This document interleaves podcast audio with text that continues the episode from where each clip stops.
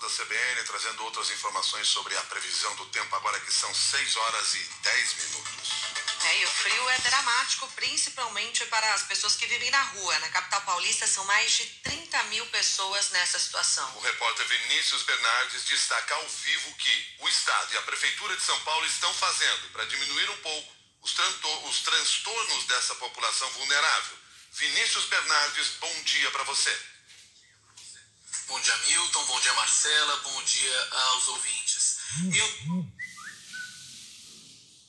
Para auxiliar pessoas em situação de rua, foi aberta a estação Pedro II do metrô para abrigar os necessitados. Segundo o governo, a medida deve durar até sexta-feira. A prefeitura, por sua vez, anunciou a criação de duas mil vagas em abrigos e albergues para atender essas pessoas.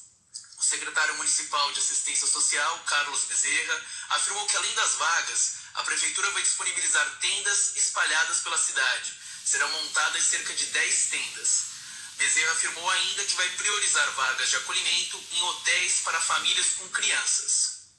Uma situação complexa, é, difícil que é se estar na rua, além do frio, desse frio é, intenso, as famílias devem permanecer juntas e por isso a gente está aumentando esse esforço com o, o aumento de número de vagas em hotéis inclusive a partir da próxima semana, um novo hotel na região central com 320 novas vagas.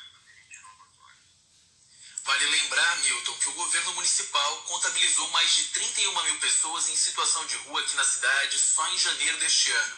A gente reforça também a campanha Inverno Solidário para arrecadar cobertores novos a este grupo. As doações podem ser feitas nos terminais da CPTM, da MTU e do metrô. Milton, Marcela, volto com vocês. Muito obrigado. As informações ao vivo foram de Vinícius Bernardes e nós seguimos com outros destaques desta manhã. O presidente Jair Bolsonaro entrou com uma notícia crime no Supremo Tribunal Federal contra o ministro Alexandre de Moraes por alegado abuso de autoridade. Moraes é relator dos inquéritos das fake news e das milícias digitais e se tornou um dos alvos preferenciais do presidente e seus apoiadores. Bolsonaro contesta a demora na conclusão do inquérito das fake news, aberto em março de 2019 para investigar notícias fraudulentas, ofensas e ameaças a ministros do Supremo Tribunal Federal. Em agosto do ano passado, Bolsonaro foi incluído como investigado no inquérito por organizar a live em que usou informações infundadas para contestar a segurança das urnas eletrônicas e distorceu uma apuração sigilosa da Polícia Federal sobre um ataque hacker aos sistemas do Tribunal Superior Eleitoral. Bolsonaro disse que a investigação é injustificada e não respeita o contraditório. O plenário do Supremo já decidiu que a abertura do inquérito foi regular. Na peça enviada ao STF, o advogado de Bolsonaro diz que o ministro Alexandre de Moraes pode ter incorrido em cinco delitos previstos na lei de abuso de autoridade. Os crimes seriam a abertura de procedimento investigatório sem que haja qualquer indício da prática de crime, prestar informação falsa sobre procedimento judicial, estender injustificadamente uma apuração, negativa de acesso a advogados a documentos da investigação e determinação de exigência de obrigações sem amparo legal. A nova iniciativa de Bolsonaro ocorre em meio ao aumento da tensão entre o executivo e a cúpula do judiciário. Na segunda, ele disse a empresários em São Paulo que as eleições podem ser conturbadas. Ontem, em Sergipe, Bolsonaro insuflou a população a usar armas de fogo para defender o que para ele seria a democracia. Defendemos o armamento para o cidadão de bem. Porque entendemos que a arma de fogo, além de uma segurança pessoal para as famílias, ela também é a segurança para a nossa soberania nacional. E a garantia de que a nossa democracia será preservada. Não interessa os meios que, porventura, um dia teremos, tenhamos que usar. A nossa democracia e a nossa liberdade são inegociáveis. Diante das ameaças de Bolsonaro contra o processo eleitoral, o presidente do TSE, ministro Edson Fachin, anunciou um acordo para que uma delegação de observadores da União Europeia acompanhe as eleições do Brasil. O mundo observa com atenção o processo eleitoral brasileiro. Somos hoje uma vitrine para os analistas internacionais e cabe à sociedade brasileira garantir que levaremos aos nossos vizinhos uma mensagem de estabilidade, de paz e segurança e de que o Brasil não mais aquece a aventuras autoritárias.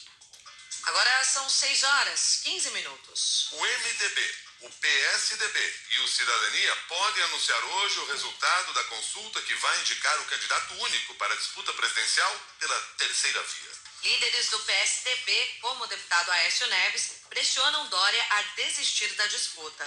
Eu sugeri que possa ser feito o mais rapidamente possível uma reunião para que o, o candidato João Dória ouça dos seu, seus companheiros que nós ouvimos aqui e que a sua candidatura traz prejuízos a, ao partido em vários estados. Quem sabe nós estamos dando a ele a oportunidade dele construir uh, a saída para esse processo. Tem expectativa ainda que, quem sabe, num gesto de desprendimento, uh, num gesto de grandeza, o próprio governador, uh, o ex-governador João Dória, possa construir essa saída que é o sentimento majoritário, amplamente majoritário da reunião de hoje.